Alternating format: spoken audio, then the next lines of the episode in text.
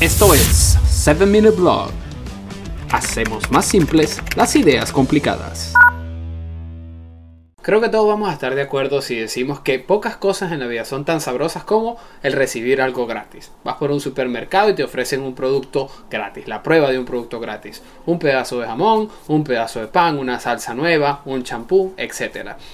Ahora, nos invita un amigo a comer o un familiar a comer y no pagamos absolutamente nada en el restaurante. Qué sabroso es recibir eso que fue gratis.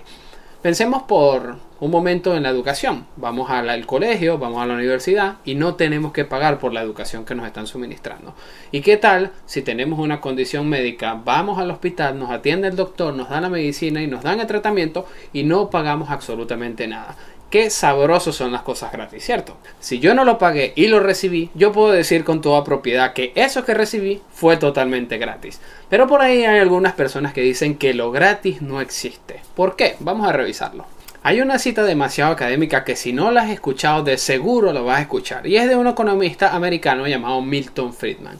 Él dijo, no existe tal cosa como el almuerzo gratis queriendo decir que no existen las cosas gratis en el mundo, que nada es absolutamente gratis. El pequeño problema que tiene la cita académica de Milton Friedman en la que afirma que no hay tal cosa como almuerzo gratis es que él profundiza sobre el aspecto económico de las cosas en general. Y cuando estamos teniendo una conversación entre amigos, cuando estamos teniendo una conversación con familiares o con desconocidos, no vamos a profundizar sobre el aspecto económico. Si alguien me dio algo y yo no pagué por eso, es normal que yo responda que la cosa que yo recibí fue totalmente gratis. No debería haber discusión en eso.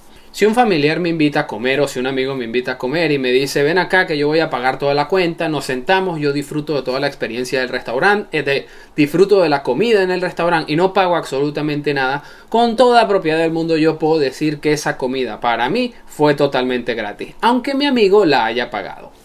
Y es precisamente ahí donde está el truco de lo gratis y el por qué algunas personas dicen que no existe tal cosas como las cosas gratis. Porque si yo no pagué el almuerzo que mi amigo me invitó y no tuve que poner nada para cancelar la cuenta, significa que otra persona lo tuvo que pagar y esa otra persona fue la persona que me invitó a comer. Yo estoy totalmente convencido de que, hablando coloquialmente, hablando entre amigos, hablando entre familiares, utilizamos la palabra gratis de una manera eh, muy seguramente equivocada. El hecho de que yo no pague por algo no significa que esa cosa, desde el punto de vista económico, haya sido gratuita. Y para resumirlo, basta con que nos hagamos una pregunta cada vez que recibimos algo gratis o algo por lo que no pagamos. Si yo no lo pagué, ¿quién lo pagó? Vamos a verlo con algunos ejemplos. Pensemos en el caso del supermercado. Voy por uno de los pasillos del supermercado, hay un stand a la mitad del pasillo y una persona me ofrece una galleta con alguna crema.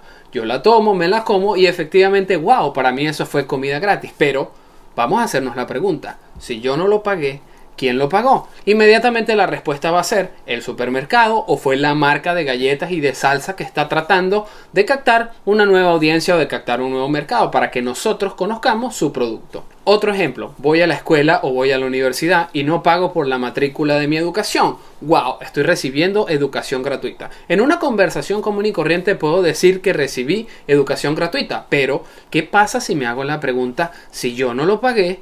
¿Quién lo pagó? Inmediatamente la respuesta va a ser las personas que pagan impuestos pagaron por la educación que yo estoy recibiendo en este caso. Pensemos en un último ejemplo.